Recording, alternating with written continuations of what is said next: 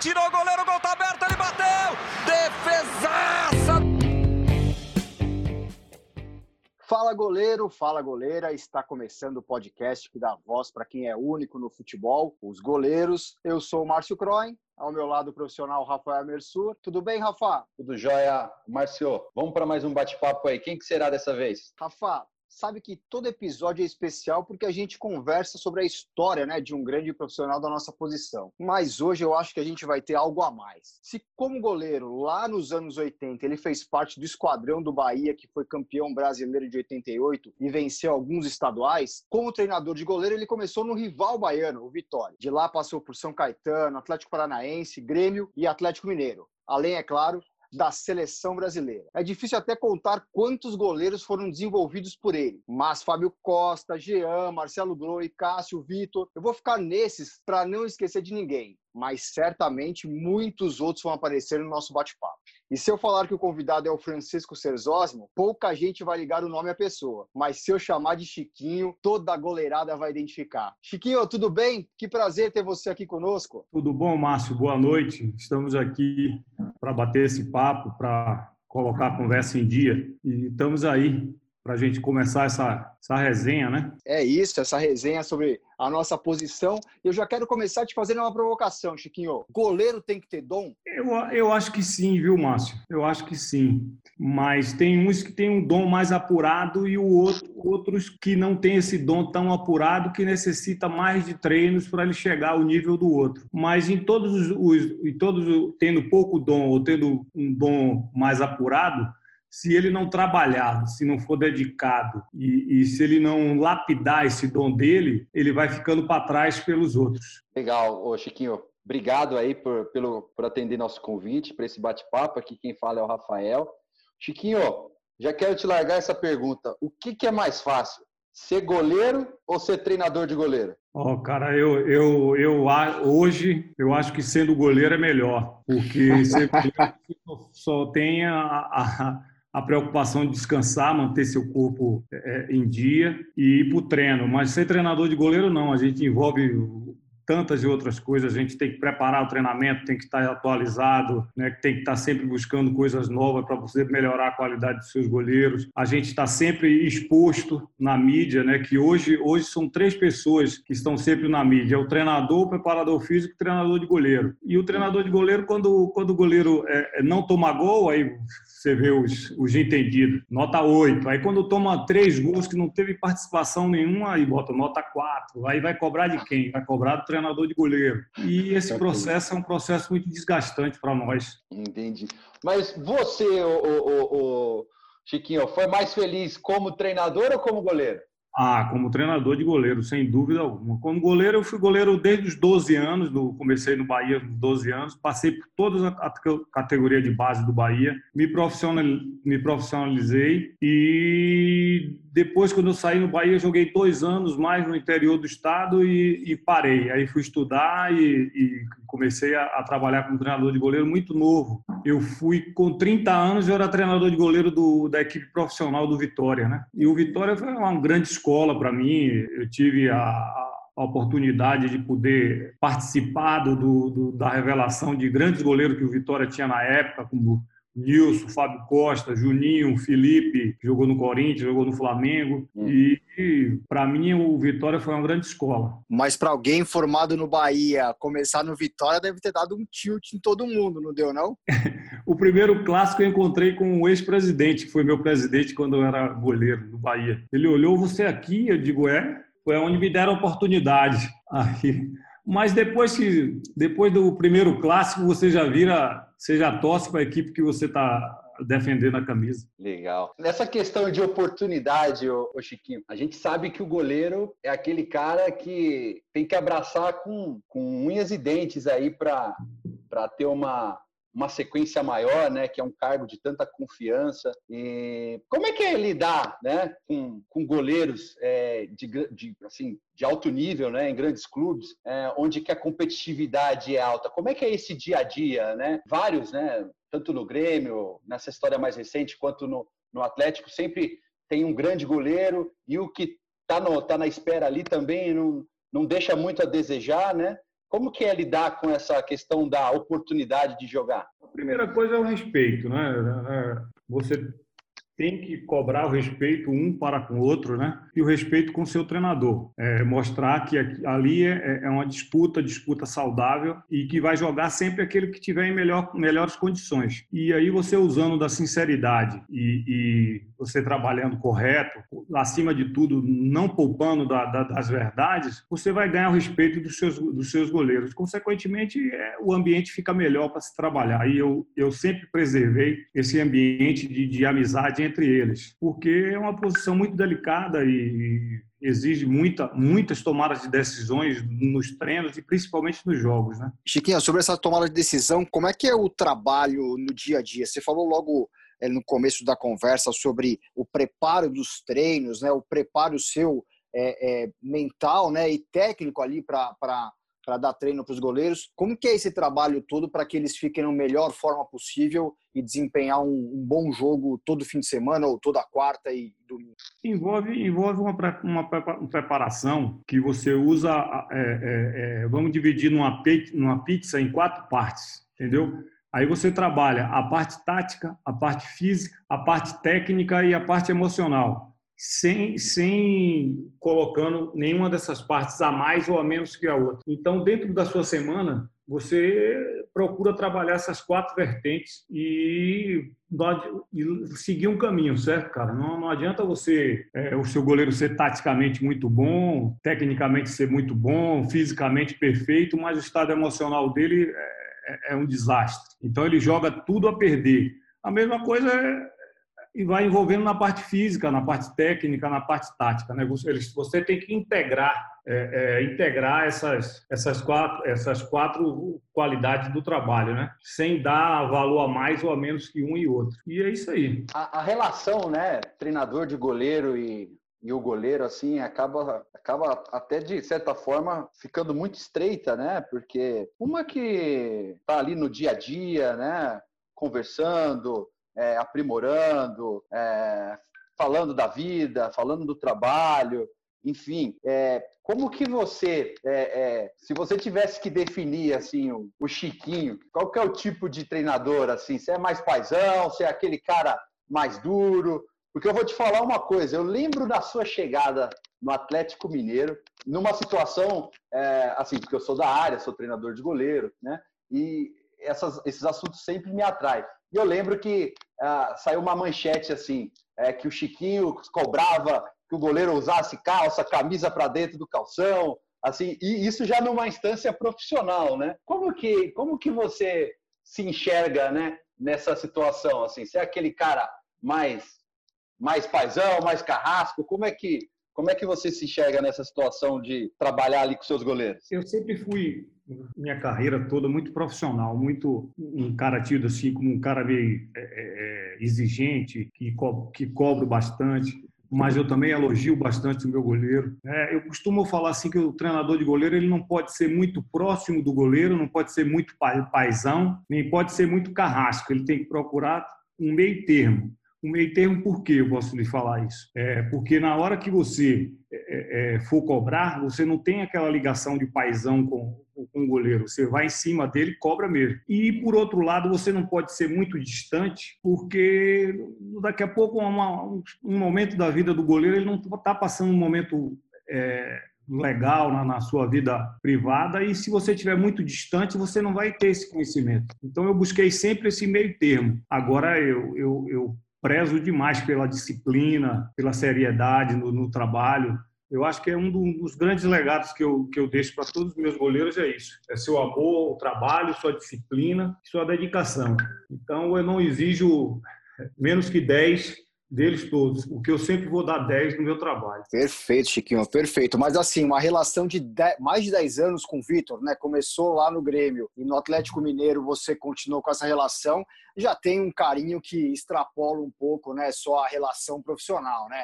Não tem como você não conhecer o dia a dia do Vitor, saber quando ele está com uma cabeça boa, quando ele está sofrendo de alguma coisa. E até quando ele está no momento espetacular. Né? É, você, essa convivência que eu, que eu tive com o Vitor foi, do, foi 12 anos, né? 12 anos de convivência. É, o, o Vitor é uma pessoa muito especial, um cara diferenciado, muito inteligente, e a, a minha relação com ele era uma relação muito próxima mas ele sabia muito bem na hora que, que eu chegava junto, que eu que cobrava dele, ele, ele sabia é. muito bem. Até chegava, brincava com, com os outros goleiros, ó, oh, o Rabugento hoje está ele, ele, sabia onde ele, ele podia chegar, né? E essa relação de, de, cobrança, de disciplina, eu sempre tive com todos, e inclusive com o Cássio mesmo. O Cássio foi meu goleiro com, no Grêmio com é, sub-18, ele não tinha nem completado 18 anos. É, nós fomos é, campeões da Série B, né? e os goleiros, é, o Galato com 22, o Marcelo com 18 e o, e o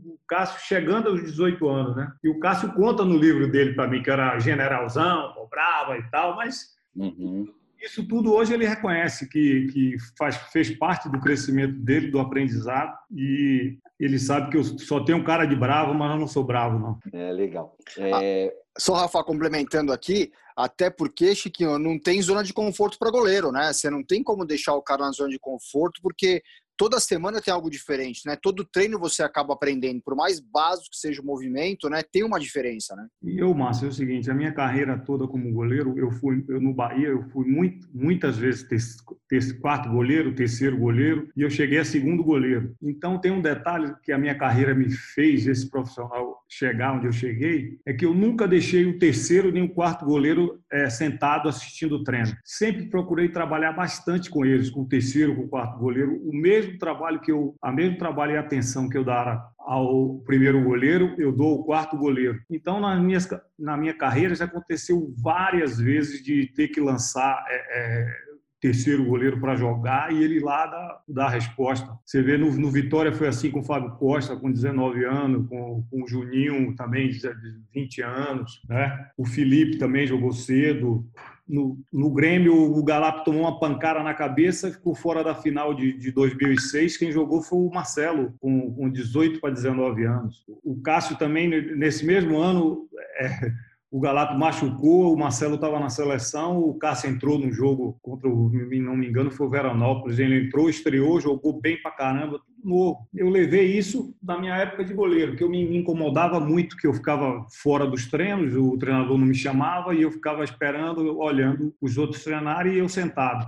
Então, eu nunca deixei que nenhum goleiro meu ficasse sentado assistindo o treino. Eu sempre estava trabalhando ele, sempre estava lapidando, sempre eh, melhorando a, a, parte técnica dele, de fundamentos técnicos, que é muito importante para o desenvolvimento do goleiro. Então, eu, eu, eu, penso isso, que é esse caminho. Mesmo porque, né, cabeça vazia, pode começar a pensar coisa ruim. É bom sempre estar em, em atividade. Mas, Chiquinho, você é um cara, me permita dizer, muito experiente, passou aí por, né, por várias, por algumas décadas aí de, de, de trabalhos em, em, grandes clubes, ótimos trabalhos, ótimos goleiros. Cara, como que você vê lá do início da sua carreira, até como atleta, para hoje, essa evolução que a posição teve, né? Hoje o goleiro inserido mais no jogo, né? Dos tempos para cá, é, muito se fala que eu também acredito, né? Estou querendo influenciar a resposta que foi uma, uma das posições que mais desenvolveu. Como como que você vê essa, esses acontecimentos e como que você se preparou para essa essa nova situação com os goleiros? a evolução dos goleiros, principalmente dos goleiros brasileiros, é, é, é notada pelo mundo do futebol todo. Haja vista que na eleição do, do, melhor goleiro do mundo, entre três goleiros, dois estavam brasileiros, né? que é o Alisson e o, e o Edson. Então, agradeça aos treinadores de goleiro. Foi essa evolução que que teve é, é, com os goleiros. Hoje o que acontece é o seguinte: os goleiros mais jovens eles já vêm já vêm treinando desde os 12, 13 anos muito com os pés e os treinadores, a evolução do treinamento dos treinadores contribuiu muito para a evolução dos goleiros para jogarem com os pés. Eu tive em 2015, 2015 no Congresso Internacional de Treinamento de Goleiro na cidade do Porto. E uma, da, uma, uma das frases muito bem colocada pelo treinador, foi o coordenador de treinamento de goleiro da, do Barcelona. Ele botou assim que o, o goleiro tem que jogar para a equipe e a equipe tem que jogar para o goleiro. Hoje o que acontece muito no Brasil é que todos os todos os treinadores, a imprensa, não quer que o goleiro saiba, saiba jogar bem com os pés, mas ele não cobra da equipe para a equipe é, é, jogar para o goleiro, entendeu? Então aí o cara pega a bola, recua de qualquer jeito, o goleiro que se vire lá. Ah, se errar, não sabe sair jogando com os pés. Mas você vê, não, não tem nenhum trabalho integrado, não tem nada. São poucos treinadores que fazem esse treinamento. E nós, aqui no Atlético, tivemos uma oportunidade com o Thiago Largue, que ele treinava constantemente a saída de bola com os pés com o Vitor. E o Vitor sempre teve dificuldade de sair com os pés, mas ele melhorou demais, cara. E no final do campeonato ele ele estava entre os três melhores goleiros que saía jogando com os pés. Então é, eu penso desse jeito é, nessa nessa nova fase dos goleiros. O goleiro tem que jogar para a equipe, mas a equipe tem que jogar para o goleiro, dando opções de passe para que ele não, não se aperte. É esse o meu entendimento. E isso parece difícil, né, Chiquinho e Rafa? Porque você pega o ano passado, por exemplo, um dos, dos lances mais uh, cruéis, talvez para mim, nos últimos tempos, foi o que aconteceu com com o Sidão naquele Vasco e Santos, em que o Sidão toda hora estava sendo colocado numa baita de uma fogueira pelo time do Vasco, e aí no final foi aquela tragédia toda do prêmio do melhor em campo para ele, etc.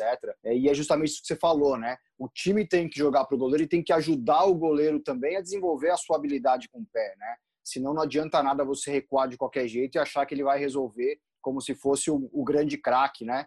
É, o grande camisa 10 ou o que quer que seja, e por melhor que ele ele tenha é, habilidade com os pés, né? E aí, o nesse Márcio. ponto, Chiquinho, é, complementa, por favor. O Márcio, o, o, treinamento tem que ser integrado entre o goleiro e os jogadores de linha. E aí o que acontece é o seguinte: nós, treinadores de goleiro, todos nós trabalha, hoje trabalhamos muito com os pés com o goleiro, mas a situação de pressão é totalmente diferente é, é, do, do treinador de goleiro pressionando o seu goleiro para ele repor a bola com perfeição do que os dois jogadores, os dois ou três jogadores apertando. Que olha, olha a idade desses jogadores, são 20, 20 e poucos anos, altamente treinados, a velocidade deles é muito maior do que a nossa. Então, o treinamento tem que ser integrado entre o goleiro e os outros jogadores de linha. Não, sem dúvida, sem dúvida. E aí, Chiquinho, aproveitando um pouco que você falou ali do congresso que você participou em Portugal, hoje se fala muito da história, né, a escola dos goleiros, a escola europeia dos goleiros, que traz algumas técnicas para o Brasil e espalha pelo mundo, né? Você acredita nessa história de escola de goleiro? Como você enxerga isso e até o ponto que os europeus têm desenvolvido e nós aqui brasileiros temos desenvolvido? Afinal, como você falou, dois dos melhores goleiros do mundo são brasileiros. Né? Eu penso assim, é, Márcio, que tecnicamente os goleiros brasileiros são muito bons, porque a dificuldade que os goleiros têm de jogar nos nossos campos, é, que não é o mesmo nível de um gramado europeu, nem de longe. Você tem no Campeonato Brasileiro, você vai ver, vai ter dois ou três estádios que têm um campo perfeito. Os outros são totalmente diferentes. Então, nosso, nossos goleiros são muito técnicos. A diferença do, do, do goleiro europeu é que eles trabalham muito com a queda, com levantada a queda com, sem o giro. E nós, brasileiros aqui, trabalhamos muito com o giro. Mas eu, por conhecer é, é, essa, essa técnica, eu trabalho com os meus goleiros as duas situações, com o giro e sem o giro. Né? E a outra coisa que estão desenvolvendo muito lá fora, muito é o trabalho cognitivo. Eles trabalham muito com cores, com bolas variadas, e isso eu acho que isso você pode colocar no seu trabalho a nível de aquecimento. Não pode ser em treino, o treino principal, o fundamental do treinamento, porque senão vira vira espetáculo circense, né? Aí você fica uma bola bola de basquete, bola de, e aí vira chega na hora do jogo o seu goleiro vai jogar com a bola normal e ele tem que estar totalmente adaptado à, à bola do jogo, à situação do jogo que ele vai viver. Ô, Chiquinho, você entrou numa conversa mais técnica aí que eu acho muito legal. Eu tive a oportunidade, quando eu era coordenador da base da portuguesa, isso quando a portuguesa estava numa condição disputando Série A, enfim. E veio um rapaz do Chelsea, é, o Chris, Chris Hansen, fazer um estágio comigo, né? E ele disse que escolheu o Brasil porque ele adorava goleiros brasileiros. Na época, o o Júlio César estava naquele Queen's Park Rangers, né? E ele disse que ficou apaixonado pelo jogo do Júlio César, que ele era um goleiro altamente explosivo, velocidade e tal. E ele queria entender melhor essa questão do giro, né? E, ele veio para cá. E ele, conversando tal, ele me disse é, justamente isso que você é, é, é explanou. Ele falou assim: olha, quando a, a, a, o goleiro faz um giro, é, ele passa por um período onde ele fica sem poder fazer defesa nenhuma, porque pense que o cor, a cabeça está passando por trás do corpo. Então ele acredita que levantar sem o giro te daria uma condição de defender uma bola mais próxima, enfim. E aí foi onde que a gente entrou num, numa questão de argumento, que é, queria ver se você concorda, qual que é a sua opinião a respeito disso. Eu falei assim, olha, geralmente o giro, é, eu, eu, considero também é, ele importante você saber as duas técnicas, por quê? Se você está fazendo giro, é porque teoricamente você está levantando para o lado contrário da onde você caiu e a bola foi, como se fosse um rebote ou se a bola é, tivesse batido. Então, era, era justamente essa questão. Quando o que eu disse para ele que talvez levantar sem giro para o lado contrário que você caiu demoraria um pouco mais de tempo. Então, assim, eu acredito que essa linha de raciocínio sua, né, de, de você dar esse número de ferramentas. Então, aí o goleiro ele vai optar pelo que ele acredita que seja mais rápido, mais eficiente para execução da defesa. Mas é muito interessante essa essa diferença de, de escolas, né, tanto essa europeia quanto a brasileira. Mas algo que chama muita atenção é essa, é a agilidade do goleiro sul-americano, vamos dizer dessa eles, forma. Eles, eles já se renderam a isso. O, o, o, é, é Márcio está falando agora, né? É Rafael. Rafael, viu, Rafael? Eles já se renderam isso. Haja vista é, que os goleiros espanhóis eles já levantam com o giro, né? Os Sim. goleiros ingleses, alguns levantam com o giro.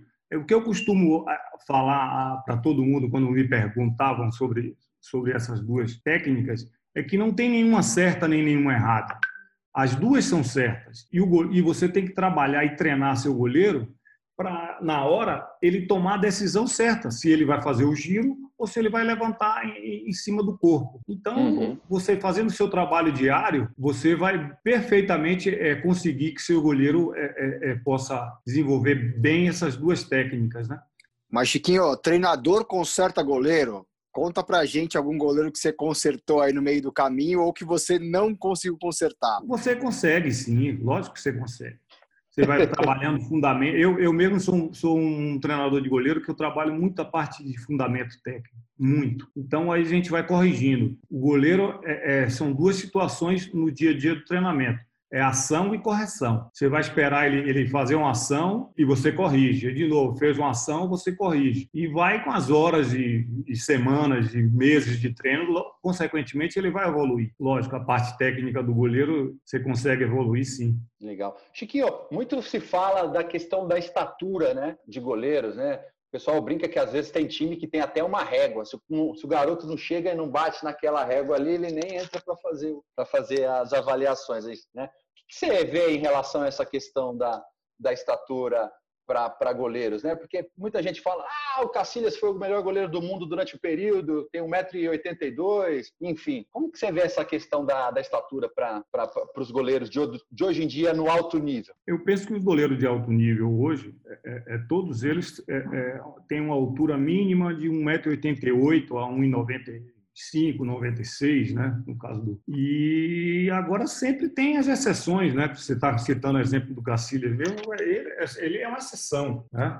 E aí você também não pode é, é, chegar e, e, e, excluir esse jogador com a qualidade do Cacilhas porque ele tem 1,82m. É, é a mesma coisa essa, a discussão hoje do ah, eu vou botar o, goleiro, vou botar o goleiro que joga melhor com os pés. Ele joga melhor com os pés, mas ele, como goleiro, ele não é melhor do que o outro. Então eu vou, vou pegar o cara excluir porque ele não sabe jogar bem eu vou botar o outro que, que, não tem a qualidade que ele tem como goleiro, como titular, porque ele joga com os pés. É, é, é, é uma situação que, que é, é caso a caso.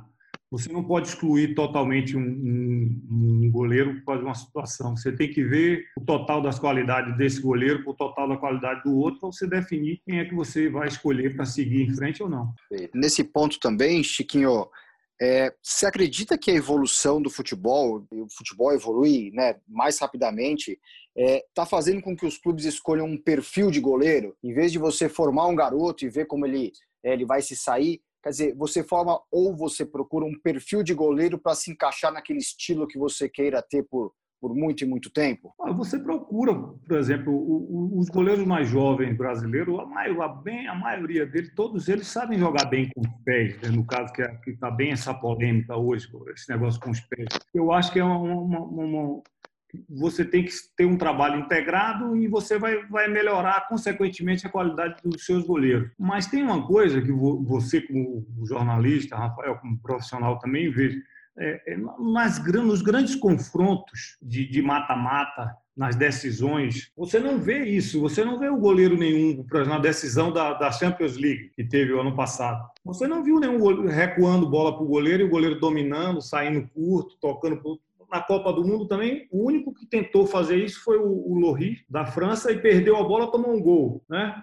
E você vê que nos grandes confrontos, nas decisões, o goleiro ele joga a, a situação simples. Ele bate tiro de meta longo, recuou para ele, ele domina, joga na frente. Eu assisti todos esses jogos, assisti todos os jogos da Copa. Eu não me recordo de nenhum goleiro é, é, tentar arriscar a sair jogando igual o, igual os goleiros como eles querem que o goleiro jogue. Não sei se vocês concordam comigo. Sim, todo eu, sentido, eu recordo, faz todo sentido. Eu recordo de um jogo é, que você me falou, me vem na cabeça de uma final de uma Champions League que foi Atlético de Madrid e Real Madrid, que a bola não parava, é, era só chutão de um lado para o outro até dar aquela baixada na adrenalina e começar a ter jogo, mas é, é, é pouquíssimo. Geralmente usa esse recurso ah, no pontos corridos, né, o Chiquinho? Que aí entra naquela situação de jogar sempre para o lado né, da, da, da, da segurança, né? É, então eu, eu, eu, eu, acredito eu acredito que sim. É, e essa questão também, ela, ao meu ver, ela foi um pouco imposta, né? Essa questão da, da, da sair jogando é, sempre com os pés, é, de uma forma assim meio que goela abaixo. Ela passa por um período, né, o Chiquinho, de adaptação até que se torne uma coisa mais natural, né? É, tem que passar por essa adaptação com treinos integrados. Mas o que eu gosto sempre de frisar é quando eu falo, nas grandes decisões você não vê ninguém se arriscando a jogar assim, não. Você vê o, a, agora o último jogo da, da, da, Champions League, que o, o Liverpool foi desclassificado, desclassificou num erro de passe do goleiro. O goleiro foi pegar a bola e fazer um passe pelo meio e errou o jogador do Atlético Madrid fez, dominou e fez, fez o gol. E o Atlético de Madrid ganhou a classificação e o Liverpool saiu. Quer dizer, é, é, é eu acho o seguinte: quando você está treinado é, com jogadores, o seu goleiro está adaptado a esse tipo de treinamento, eu acho legal, estou de acordo. Agora, você não pode é, descer goela adentro. É, de uma, chega um treinador novo, canal agora vai jogar assim, e aí vai.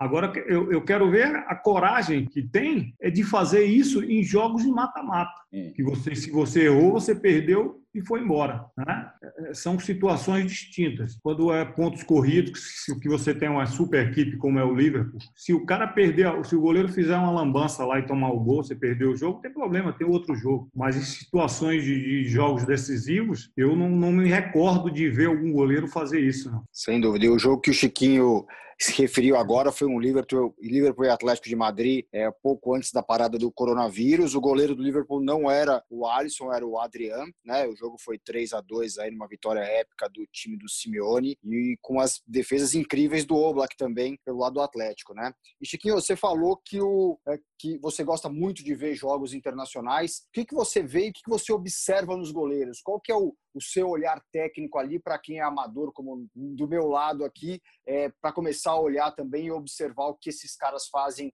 é, de diferente ou de bacana lá fora? É, como eu falei anteriormente, ele faz eles fazem muito treinamento, fazem treinos cognitivos é, é, na sala, na, no ginásio, né? Isso, isso também a gente já implantou no, nosso trabalho dia a dia, mas eles trabalham muito a velocidade de reação e, o, e uma situação, um país que melhorou muito a qualidade dos seus goleiros foi a França. E aí eu estava observando o trabalho do preparador de goleiro do, da seleção francesa, é muito parecido com o nosso trabalho aqui no Brasil, muito parecido, muito, muito, é, é, ele trabalha muita situação de jogo, muito chute, muito posicionamento na, na área, é, muito trabalho de fundamento técnico. Aí você vê os goleiros franceses, o que eles melhoraram, né? Hum. E aí eu vejo, por exemplo, eu me identifico hoje muito com três escolas que eu, que eu vejo bem: a, escola alemã, a inglesa e a francesa, né? Hum. E, e, e, você vê, a escola francesa, goleiros como o Lohri, ele faz bem o, o trabalho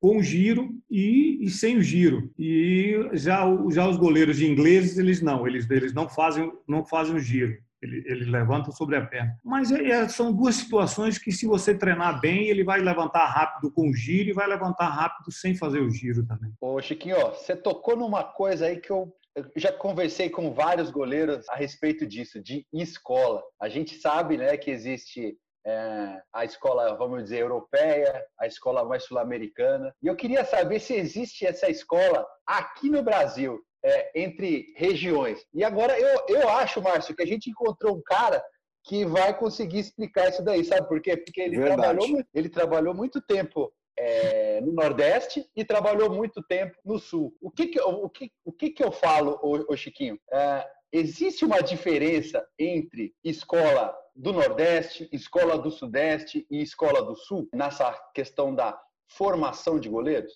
É, é, já existiu muito, muita diferença. É, é, mas agora, na última década, a, o treinamento está muito globalizado. O, o treinamento, o, o, o, treinador de goleiro lá do Acre, ele tem acesso às mesmas coisas que eu tenho, que o Rafael tem, que qualquer outro treinador de goleiro tem. Basta ele entrar na internet e ele, ele vê. Agora, o que acontece é a metodologia de treinamento. Né? Aí tem as diferenças. Por exemplo, eu, eu sempre fui um treinador que gostei muito, muito de trabalhar a parte física do goleiro. Né? Então, eu, eu chego para trabalhar sempre 40 minutos antes dos meus goleiros, eles fazem um treino na, no, na academia de treinamento de potência, que, para mim, todo jogador, independente de posição, ele tem que trabalhar muito essa exigência física, porque é o sonho de qualquer, qualquer treinador ter seu jogador é, forte, rápido e veloz, né, em qualquer posição. Então, para você ganhar e melhorar isso aí, não é treinamento no campo que vai, vai te dar isso. É o treinamento no ginásio que vai fazer que você melhore e aumente a massa magra do seu goleiro, né?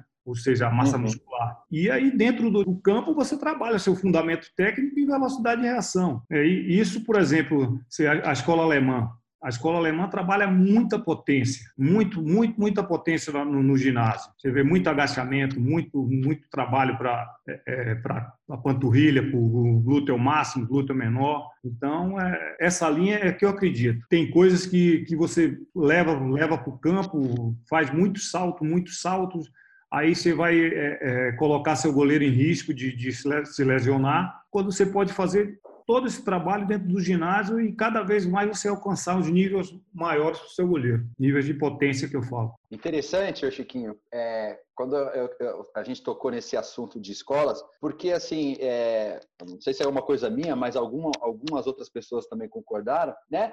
É, do estilo que às vezes é, é observado. Por exemplo, quando a gente vê goleiro do Nordeste, a gente vê uma, uma agilidade, é, um escapismo, vamos dizer dessa forma. Eles têm os recursos de pega com o pé, pega do jeito que dá. Quando a gente vai para goleiros do Sul, a, a gente observa aquele cara mais forte, mais parrudo, às vezes numa estatura um pouco maior. A gente vê, parece que um goleiro mais mais sólido. E uma das coisas que a gente tem observado bastante é que grande parte dos goleiros do primeiro escalão, vamos dizer assim, é, e, e que figuraram aí na, no, no, nos grandes campeonatos, foram oriundos também aí da, vamos dizer, entre aspas, da escola gaúcha, né? Que vieram do sul, né? A gente estava fazendo um levantamento aí por baixo, é, praticamente um terço dos goleiros que jogam o brasileiro é, tiveram essa iniciação aí no sul do país, né? Então, é, é isso que a gente estava querendo traçar um paralelo em relação a isso. Você vê dessa forma ou é simplesmente obra do acaso? Não, não é, não é obra do acaso. Primeiro você está falando que, que aí você está falando do, por exemplo, da, da, da condição é, é, é genética é, é, dos goleiros, né? Geralmente os goleiros do Nordeste são goleiros um, um, pouco mais baixos. Não, não no, no, nosso caso, no Vitória, que a gente tinha um, um processo seletivo que a gente sempre buscava os goleiros mais altos. Né? Uhum. E, consequentemente, na década, de 90, o Vitória revelou muitos goleiros para o Brasil todo. E no, no Sul, é, como eu digo, é pela genética do povo. É, eu, eu tive a felicidade de, de, de, trabalhar com eles bem jovem, dois grandes goleiros no Brasil, que, é, que, foi, que é o Cássio e o Marcelo Groy, né? Eles começaram novinho na minha mão. E, e hoje não existe mais essa diferença, é, é, Márcio Rafael, porque o, o treinamento está muito globalizado, todo mundo tem acesso a todas as informações. E o que vai diferenciar de um profissional ao outro é aonde e como ele vai aplicar esse tipo de treinamento. Porque não basta você ficar, ah, eu estou aqui assistindo o treino, pô, aquele cara faz aquele treino legal. E aí, e aí você vai colocar esse treino aonde? É. Com que objetivo você quer? Né? Quando é que você vai poder colocar esse treinamento? Então, aí, isso aí já, vem, já, é outro, já é outro caso, e aí vai diferenciando profissionais de profissionais, entendeu? Muito bom, Chiquinho. A gente explorou até aqui todo o seu conhecimento, que é ótimo para todo mundo que está ouvindo, mas eu queria entrar um pouco no seu, na sua memória, principalmente na sua memória afetiva. Você, qual o jogo que você tem marcado assim na sua memória, que é o, o jogo mais, mais marcante, assim, mais impressionante para você? Cara, não, não vai acontecer nunca mais esse jogo na, na, na, acho que na vida de ninguém. Foi o jogo do, da Batalha dos Aflitos. É, eu acho que aquele jogo não tem, não tem jogo mais especial de quem viveu aquele, aquela situação de você vencer um jogo com sete jogadores, a equipe contrária tendo um pênalti para bater, né? a situação toda que nós vivemos. Eu, eu, acho que esse jogo não vai acontecer mais nunca em lugar nenhum. Para mim, esse jogo foi o jogo mais, mais marcante da minha carreira, foi esse jogo. E olha que eu já participei de, de de grandes jogos decisivos né, na minha vida. Tenho a felicidade de ser campeão da Libertadores aqui, é, campeão pela seleção brasileira em jogos de Supercopa, ter participado de, de final olímpica. E esse jogo Batalha dos Aflitos não, não tem igual.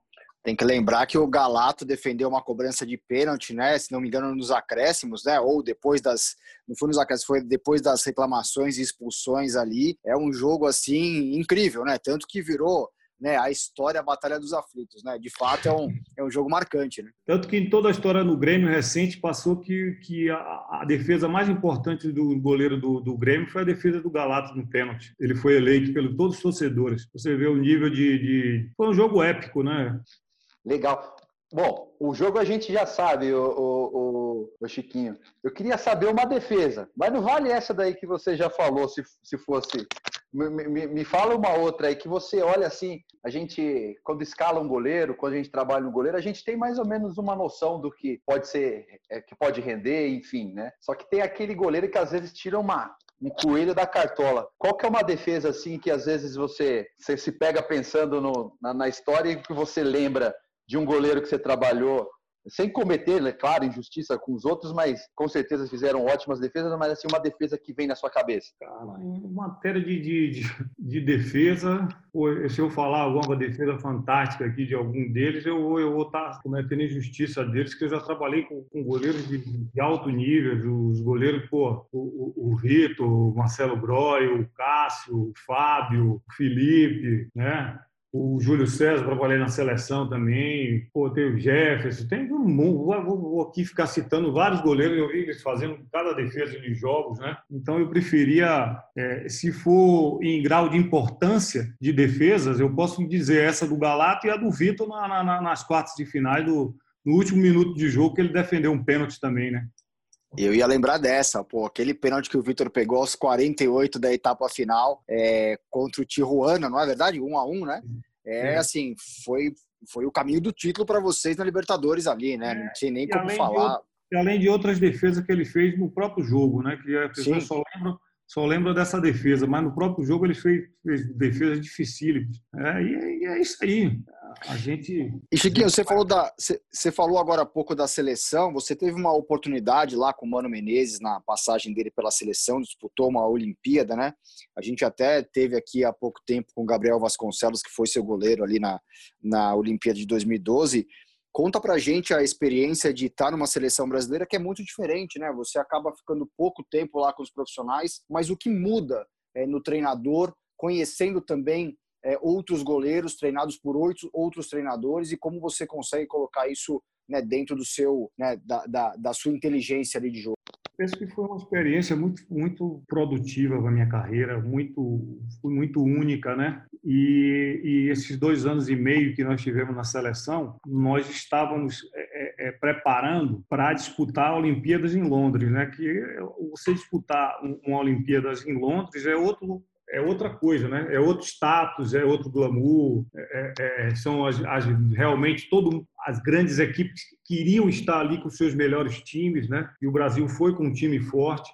E nesses dois anos e meio a gente trabalhou com muito goleiro jovem de 20, 19 anos, 21 anos. Então é, é, é, eu tive essa experiência de conhecer né, goleiros de, de alto nível que depois eles foram goleiros do clube, o Rafael Cabral, o Neto, o Gabriel, o Renan Ribeiro, muitos goleiros. Então, hoje, quando eu, quando eu olho um goleiro jovem, como meu último goleiro jovem que eu, que eu pus para jogar foi o Cleito agora. O Cleito, a gente subiu no Atlético, ele tinha 17 anos. Então eu vi, eu enxergava no Cleito, naquela época dos 17 anos, eu enxergava vendo um, um, um Felipe, um Fábio Costa, um, um Cássio, o Marcelo Groy, né? na idade deles, entendeu? E aí eu, e eu percebia também nesses goleiros que eu trabalhei na seleção, todos jovens, eu via no Cleito o mesmo nível técnico desses outros. Aí o que é que eu fiz?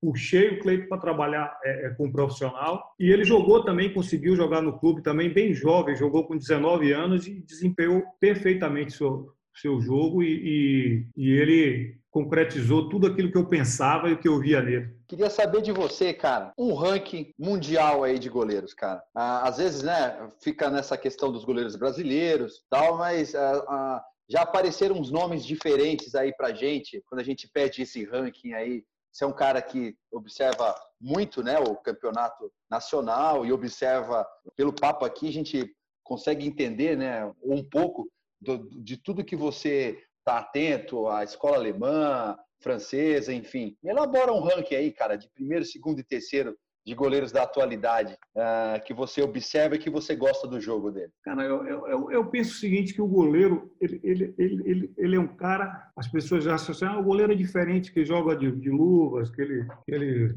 pode pegar a bola com as mãos, tá, tá. Mas eu, eu penso que o goleiro ele depende muito da sua equipe ele depende muito da sua equipe. Então, ele tem destaque maior quando sua equipe está muito bem arrumada, está muito bem entrosada, ele vai faz parte e vai embora naquilo ali. Ele vai embora. Você vê, você vê o Alisson. O Alisson veio da, da, do Mundial, a imprensa brasileira querendo execrar ele. Foi, caiu no, no Liverpool, o Liverpool começou a jogar, jogar, ganhar, ganhar, ganhar, ele apareceu, apareceu, foi embora eu, eu, penso o seguinte, por exemplo, se você for fazer um ranking de goleiros, no mundo todo tem goleiros excelentes, no Brasil tem goleiros excelentes também. Né?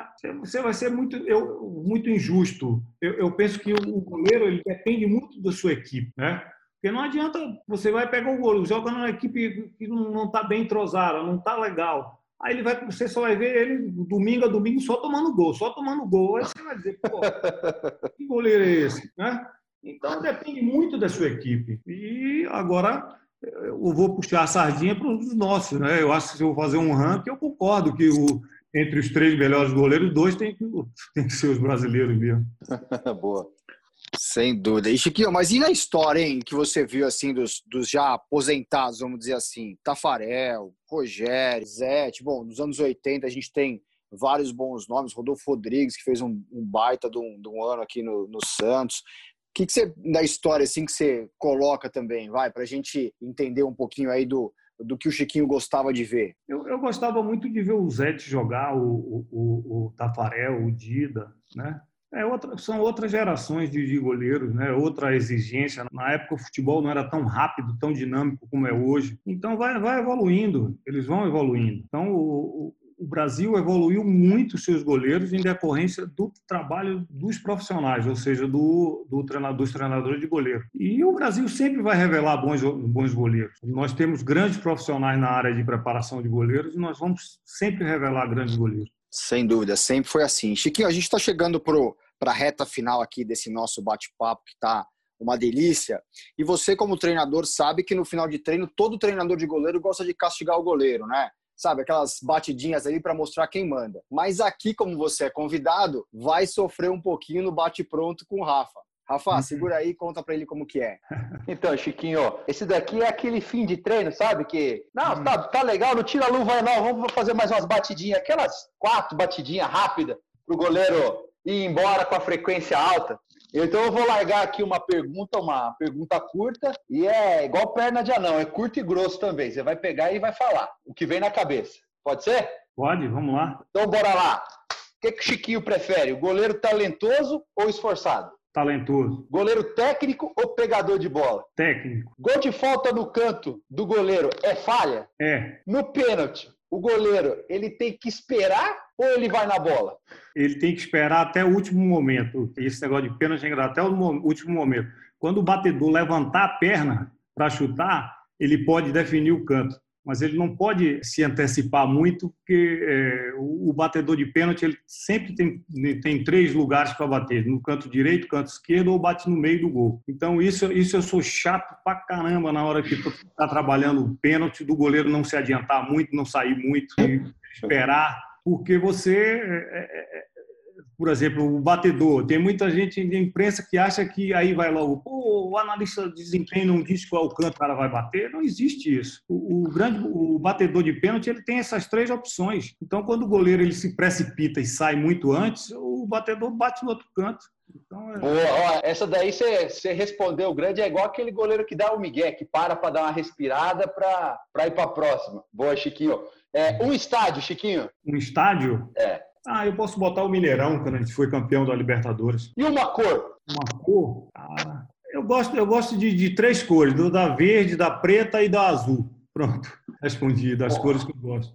Boa, Chiquinho, valeu, cara. Chiquinho, excelente, meu. Foi demais ouvir todas as suas histórias. Acredito que tantos amadores como eu, como os profissionais como vocês, vão tirar inúmeras lições e vão aprender demais com, essa, com esse bate-papo. Obrigado, viu? Obrigado, gente. Um abração, boa noite a todos. Fica com Deus aí. Rafa, obrigado, meu. Márcio, brigadão, Chiquinho. Cara, brigadão pelo... Um abração. Fica com Deus. Obrigado aí por ter aceitado o nosso convite. É, é uma experiência é muito grande conversar com um profissional da, da, da, da, sua magnitude, um cara tão experiente. Tenho certeza que logo, logo aí está figurando novamente em um grande clube, tá? Obrigadão mais uma vez. Um abraço, muito obrigado. Eu quero agradecer também ao Bruno Pinho, que é o responsável técnico do podcast, ao Arthur Gaikoski, diretor de imagem do podcast, e obrigado a você que nos ouve e prestigia. Não se esqueça de compartilhar esse episódio para alcançar mais gente. Lembrando que o podcast Os Goleiros está na plataforma anchor.fm e nos principais agregadores, como Spotify, Applecast, Google